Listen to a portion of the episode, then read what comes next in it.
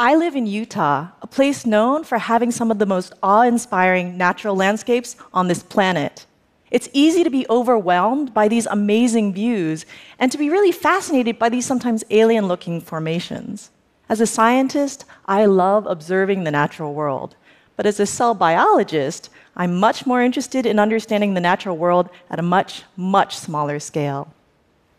I'm a molecular animator, and I work with other researchers to create visualizations of molecules that are so small, they're essentially invisible.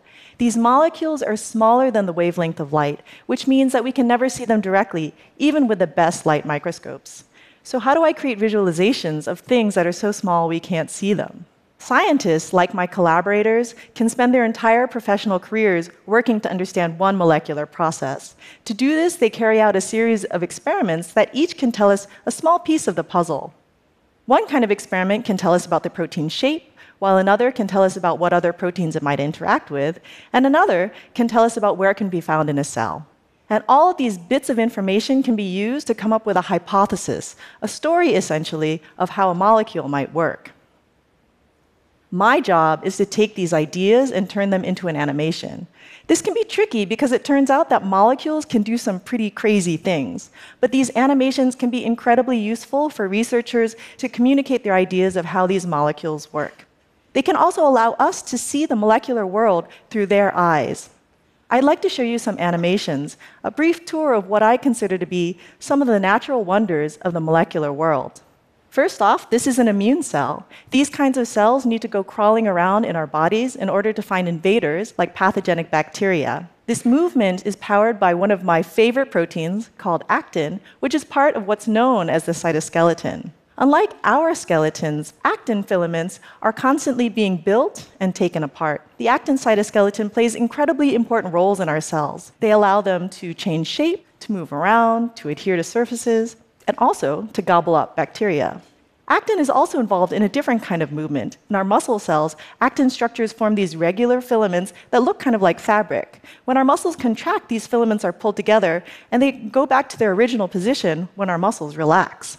Other parts of the cytoskeleton, in this case microtubules, are responsible for long range transportation. They can be thought of as basically cellular highways that are used to move things from one side of the cell to the other.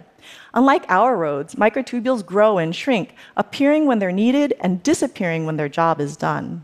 The molecular version of semi trucks are proteins, aptly named motor proteins, that can walk along microtubules, dragging sometimes huge cargoes like organelles, behind them. This particular motor protein is known as dynein, and it's known to be able to work together in groups that almost look, at least to me, like a chariot of horses. As you've seen, the cell is this incredibly changing, dynamic place where things are constantly being built and disassembled.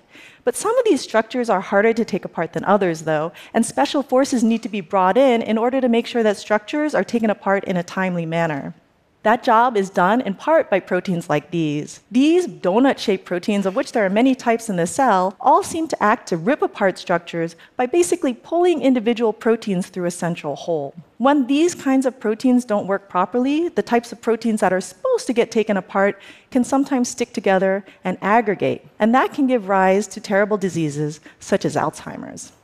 And now let's take a look at the nucleus, which houses our genome in the form of DNA. In all of our cells, our DNA is cared for and maintained by a diverse set of proteins. DNA is wound around proteins called histones, which enable cells to pack large amounts of DNA into our nucleus. These machines are called chromatin remodelers, and the way they work is that they basically scoot the DNA around these histones, and they enable allow new pieces of DNA to become exposed. This DNA can then be recognized by other machinery. In this case, this large molecular machine is looking for a segment of DNA that tells it it's at the beginning of a gene.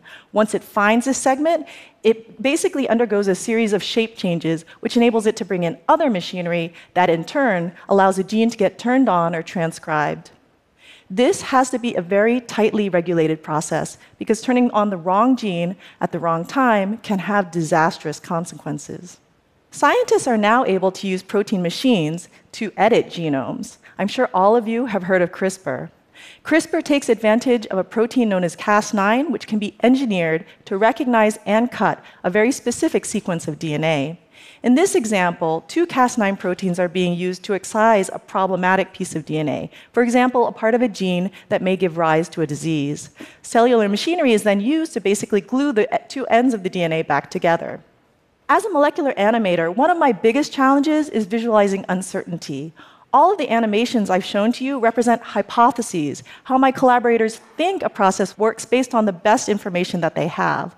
But for a lot of molecular processes, we're still really at the early stages of understanding things, and there's a lot to learn. The truth is that these invisible molecular worlds are vast and largely unexplored. To me, these molecular landscapes are just as exciting to explore as the natural world that's visible all around us. Thank you.